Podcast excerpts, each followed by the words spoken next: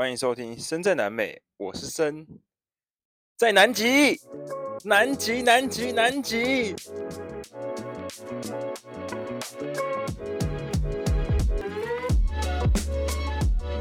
好啦，欢迎收听《身在南美》，我现在人在南极。你看，在南极还在录 Podcast，就是为了你们啊！没有啦，对我来说，这是一个非常不可思议的经历诶。你看，骑完摩托车累得半死。然后来到乌苏怀亚之后，所有人都会跟你说：“到南极门口了，你真的不去吗？你真的不参加吗？很可惜诶，你知道你参加了等于是省钱吗？你你如果之后要再来，你可能要再花机票钱，然后要花更贵的价格，大老远这样跑过来。你现在在南极就直接买吧，就直接参加行程吧。”然后就被洗脑成功了。也不是啊，其实我自己心中也是向往这个地方。我相信每个人都是一样啊，就是曾经。你会想说，哎，我可以到世界上某一个角落没有人的地方，然后很神秘的所在，去那边探险，去那边生活看看，就算只是走个几天，那也很值得。我相信大家应该都有这个时候啊。那南极对我来说就是这样子的一个经历，对啊，我记得好像一年前吧，我去买了一本叫做《极地》的书，它里面是在讲说，原本薛克顿船长带了二十八个人，然后去南极，要从南走到北，就是整个横跨南极。结果没想到，在一开始就遇难，船卡在冰川里面卡住，他们只能弃船，然后找救援，在那边困了七百多天，辗转到好几个小岛，二十八个人，有些人可能冻伤了，后来截肢了，但是没有人遇难，二十八个人奇迹式的获救。哎，七百多天，你可以想象在南极那种地方，他们就是每天可能就是吃海豹，还要吃企鹅，因为企鹅就傻傻的嘛，会走过来看，很好奇。然后就直接呵 呵当成食物吃，没办法啊，船上粮食吃完了，哎，七百多天呢，你能够想象吗？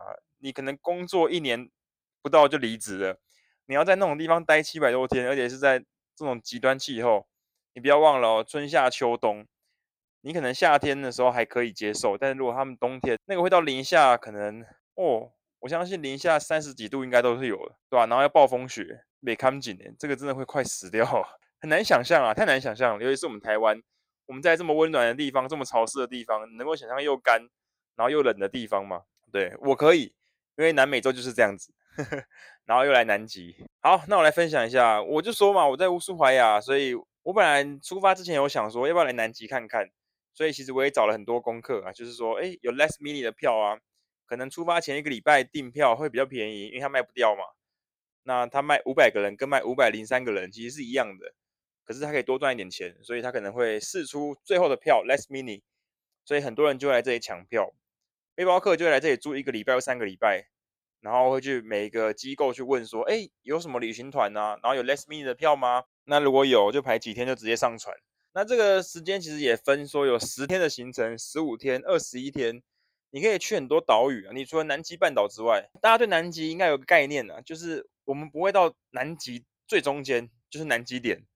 我们也不会到南极那一圈的周围，很少很少啦。对，因为真的超级远的啊！你光要从乌苏怀亚到南极半岛，就是南极深处那个角礁，那个地方就要开两天船，对吧？然后你还要经过德雷克海峡，就是我现在在经历的，那个是一个最险恶的一个海峡，然后浪潮非常非常大，像我们今天的浪呢，会到四公尺。呵 呵干，能够不能想象吗？这个，然后封了四十节，所以做好心理准备吧。他们房间里面的椅子啊、家具都有那种铁链链起来，就是以防说如果船在天旋地转的时候晃到无法想象的时候，至少家具不会撞破玻璃啊，不会撞到人这样子，很恐怖啊。但是这也是一个经历啊，对啊。好，那我来讨论一下。呃，我到这里的时候呢，我的时间刚好是十月中嘛。十月下旬，所以他们准备进入旺季耶。因为到南极探险大概就是十月底、十一月开始到二月左右，就是他们的夏天。那夏天去南极才是安全的嘛，因为冬天去都很冰啊，然后又很冷，所以你看不到什么动物。应该说也不会有人出这个团啊，因为危险性比较高。通常大家都还是夏天去会比较好，风和日丽的。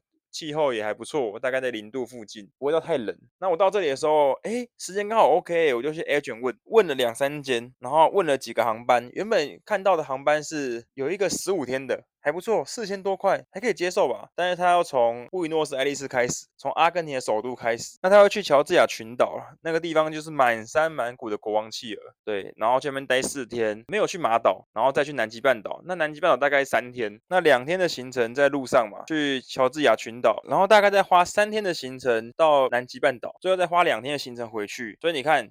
三加三加二，大概就是八天了嘛，所以你真的在那边玩的时间大概就七天左右。然后他去南极半岛只有三天，可是我的目的只是想去看南极嘛，所以我后来选了十天的行程，价钱是三千九百九十。他的房型给我的是两人房，然后外加一个沙发床，所以我们房间会有三个人。他是这样跟我讲，我想说没关系啊，反正价格不会很贵啊，因为我那时候来之前想说，哇，如果是六千多块也是蛮贵的，四千多感觉有机会，结果看到一个三千九百九十的，哎，想说还不错哎，想了几天就直接定了，所以也开始准备，就是付钱，然后写资料。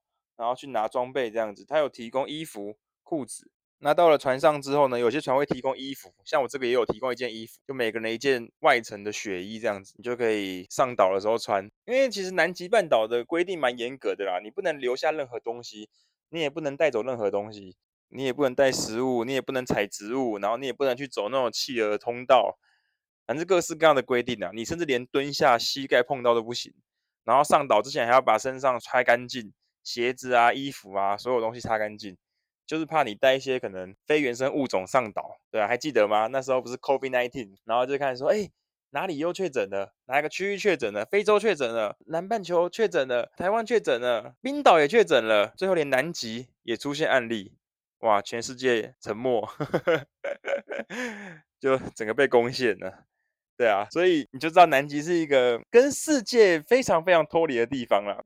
但是南极对世界来说也是非常非常重要。你看那个大冰块，如果今天又崩塌了，然后又消融了，海平面上升，对啊，就是近在眼前啦。然后我去嘎拉法特看到那个，我不是有讲吗？看到那个冰河崩塌，哇！就知道为什么海平面会上升了。全球暖化就是整个循环链都被我看过一遍。对啊，好，那我今天呢，我今天呢就是确定要上船了嘛。早上呢就吃个早餐，准备一个面包当中餐。那上船时间呢是下午两点，所以早上我先去 agent 报到，借了一件裤子，然后拿了一些赠品，像什么明信片啊、什么围脖啊，没有用的东西。两点就准备上船。我们上船的时候要坐巴士。那那个巴士没有很远，它就是在港口旁边的一个停车场，它要把大家统一带到船上，对，就是它不会让你自己走到港口里面，很奇怪，非常奇怪，因为非常近嘛，大概就二十公尺而已，但是你还是要坐游览车绕一圈，然后进去里面把你送到上船处，他可能怕你乱跑，或者是要人流管制吧，我觉得这也是不错啦，对啊，反正我们就有报名，我们就有名字嘛，所以就是一定可以上去，不用担心。那上船之后，我们就开始 check in 嘛。就是可能写一些什么 COVID-19 的一些检查表啊，然后写一些你有什么生病、违禁品，有的没的。然后到了房间之后，那个房间真的超赞，诶，毕竟饭店式管理嘛，就是那种高级饭店、高级游轮的感觉。然后我们去的时候，行李都已经放在外面了，因为早上要先寄行李嘛，所以已经帮我们准备在外面了。然后我一进去，发现我另外一个室友叫做米贵，他是一个美国人。我们那间房间呢，就两个人而已。原本不是说三个吗？对，没错。结果就这两个，超赞。三个人是在楼下，而且我们这间房间有超级大的落地窗，就是一整个窗户，你可以直接坐在房间里，看到外面，看到外面的冰，看到外面的动物，超级享受。我才付三千九百九十，对啊，而且这艘船是新船，它才出航两次而已。这一次是他真正去南极。他上一次是带一些滑雪团啊，然后附近绕一绕，南极可能简单碰一下啦。但这一次就是专程去南极，虽然他是处女秀啦，我也是蛮期待的。那这艘船小小的，没有到非常非常大。我们总共人数大概两百人以内，大概一百六十左右吧。那我觉得小船是好的啦，人少也不错，因为人多的话，基本上南极半岛要登上那个冰上面走嘛，你要坐小船上去，他们是有人数管制的。所以一次只能一百人，对啊。那如果你今天你船上有六百多人，那你是不是要分批上去？那你能够玩的时间，能够体验的时间就变少了嘛。但如果人数没有很多，或许可以大家一起上去，那你就都可以享受到啊。所以我选这个也是不错啦。重点是房间只有两个人，对啊。我后来问到一个，他们是三个人，然后住在比较下层，他们的房间只有一个小圆圆的窗户，就不是整座窗户这样子，像我们这样落地窗，阳光会洒进来。然后水会洒进来，啊，企鹅跳上来这样不会啦。真的超赞超赞！如果人生一定要来一次南极，我觉得十天就够了，对吧？对我来说，十天其实就应该是够了啦。那我们今天呢，大家一起聚在会议室，然后我们就介绍船员，讲一些基本资讯，接着呢就准备去吃饭了。哦，吃饭也是饭店式那种 buffet。那今天晚上是 buffet 啦，但之后的晚上都是固定的餐，就是你有三种选择，他让你选。那早餐跟中餐就是 buffet。所以还不错哇，还有红酒跟白酒可以喝。你吃完可以跟他要甜点，我要冰淇淋，我要水果，都可以直接跟他要。真的是无微不至的呵护啊！他就是在饭店啊，把你喂得饱饱的这样子。对啊，那我们现在晚上刚才结束吃饭之后去看电影，还有那个企鹅的电影，讲一下企鹅的生态，蛮可爱的。那船上的什么人种都有啊，台湾人、日本人，台湾人好像只有我一个，然后中国人，然后美国嘛。波兰各式各样的，所有你想得到的人种都有，印度人，对，非洲人，全部都有。那大家就交流在一起啊，然后也是这样子玩在一起。像我刚才室友就回来，他们刚才就喝红酒，然后把一整瓶的酒喝完，还跟中国人一起喝，喝了一个高浓度的，好像是什么米去发酵的吧，也喝完了。我说哇，第一天晚上而已就这么嗨哦，对啊。那我们现在要穿过德雷克海峡，我们已经从乌斯怀亚出来了，那个水道也出来了，就是左右两边是没有陆地的了，我们已经到海上面了。然后德雷克海峡就是一个，你们可以查一下资讯，它是一个非常险峻、非常危险的一个海域，有时候海象状况也很差，所以我现在呢就是晃来晃去，晃来晃去，不知道有没有听到你们那个玻璃摩擦的声音？对，我现在就是正在经历这个感受。那我出发前有吃了两颗晕船药啦，因为我不想让自己就是很不舒服，所以有准备。然后现在外面全黑，我们大概要花两天的时间，所以明天整天都在坐船，后天应该就会准备看到冰了，然后看到一些动物了。明天会看到鸟啦，但是后天应该有机会看到企鹅在游泳，或者是看到座头鲸，我觉得都是有机会的，所以也很不错。那他们这里是二十四小时供应咖啡饮料，那可能就是茶啦、咖啡，然后可可这样子。巧克力牛奶，但是如果要可乐的话，拍谢要自己买。那如果你要喝 cocktail，你要喝调酒的话，它的吧台也都可以供应，你要自己付钱。那 WiFi 的话也是，你可以买七天的，然后你也可以买啊，哎，晃到玻璃打开了，靠腰。哎，外面的海也是很强哎，天哪，外面的浪很强哎，现在。我本来很担心说会不会小船就是很不稳，但他说小船其实在更能够乘风破浪啊，因为它可以机动性比较高，浪高浪低的时候它可以比较顺利的通过。那大船的话惯性比较大，所以你现在晃动其实会更加剧烈一点，就是你可能会久久不退的感觉。那小船你可能晃一下，哎，停下来了就稳定。所以我要 C，我会再跟大家分享啦，对吧？那 WiFi 的话呢，价格也不便宜哦。如果今天是你要买。好像一百二十分钟吧，七十五块美金。对，那如果你要买七天，好像就是五百块美金吧。所以价格也看你的需求啦，对啊。啊，我想说这八天不用网络也没差啊，反正我都花这么多的钱，我花十几万台币来这里，还在这边上网，不对吧？我应该要好好的去欣赏你在台湾或者在世界各地看不到的景象。你要知道，来南极是一件非常困难的事情，这个地方是不可能自由行的，你一定要跟团呐。对啊，因为他们有太多的可能国家规范的，然后南极是不属于任何一个国家的，对，所以你都必须要遵守它的规定。那这些船公司当然也都是合作对象啦，所以他们也都有一定的规范在保护这个地方，让这个地方能够永续，让这个地方不会受到外界的影响跟污染，然后保护当地的物种、当地的生态、当地的文化这样子。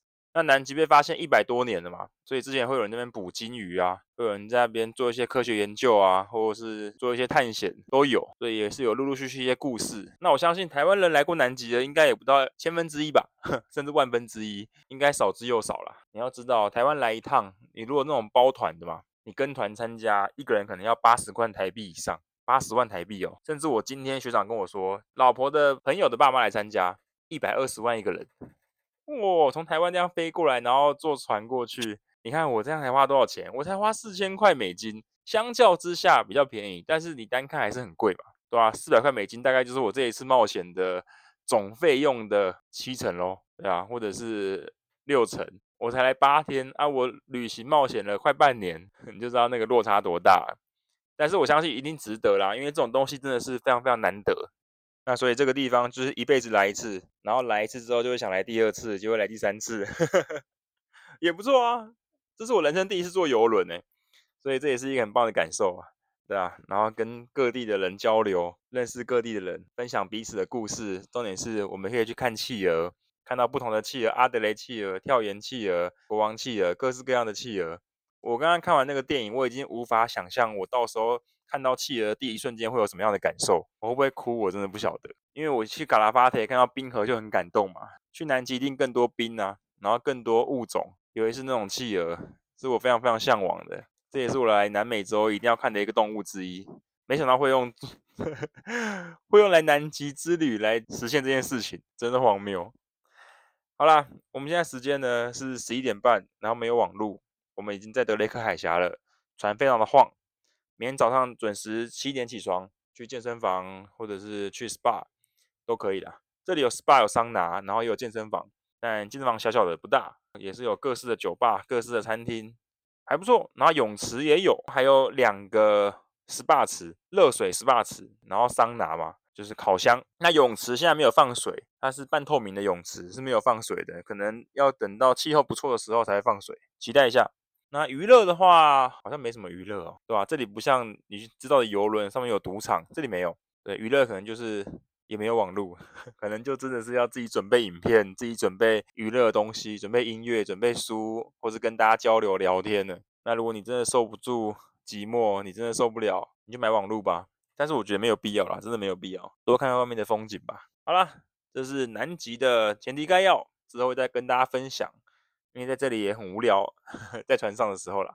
但是我相信我在船上，我一定让自己过得很充实。我当时有想说，诶，如果我住的房间是没有窗户的，其实没关系啊，因为很多房型是没有窗户的。可能他们的房型就是九千多块两人房，六千多块、七千多块两人房，然后比较简陋一点，四千多块、五千多块，好，就是最底层的三人房、六人房，对，或四人房，然后是没有窗户的。那时候我想好了，如果没有窗户也没关系，反正价格优先嘛。因为没有窗户只是房间，但是你一样可以去南极大陆上面看企鹅，一样可以享受那些设备，只是你房间就是设备没那么多，就差在这边而已。所以我觉得也无所谓。基本上呢，我运气很好啦，因为我选这间 真的超级漂亮，而且是超级新，然后又超级赞，又有窗户，所以真的赚到了。好了，室友回来了，我再跟大家分享。OK，那我们就 期待一下下一集见啦。应该就会看到企鹅了。OK，nos vemos，悄悄。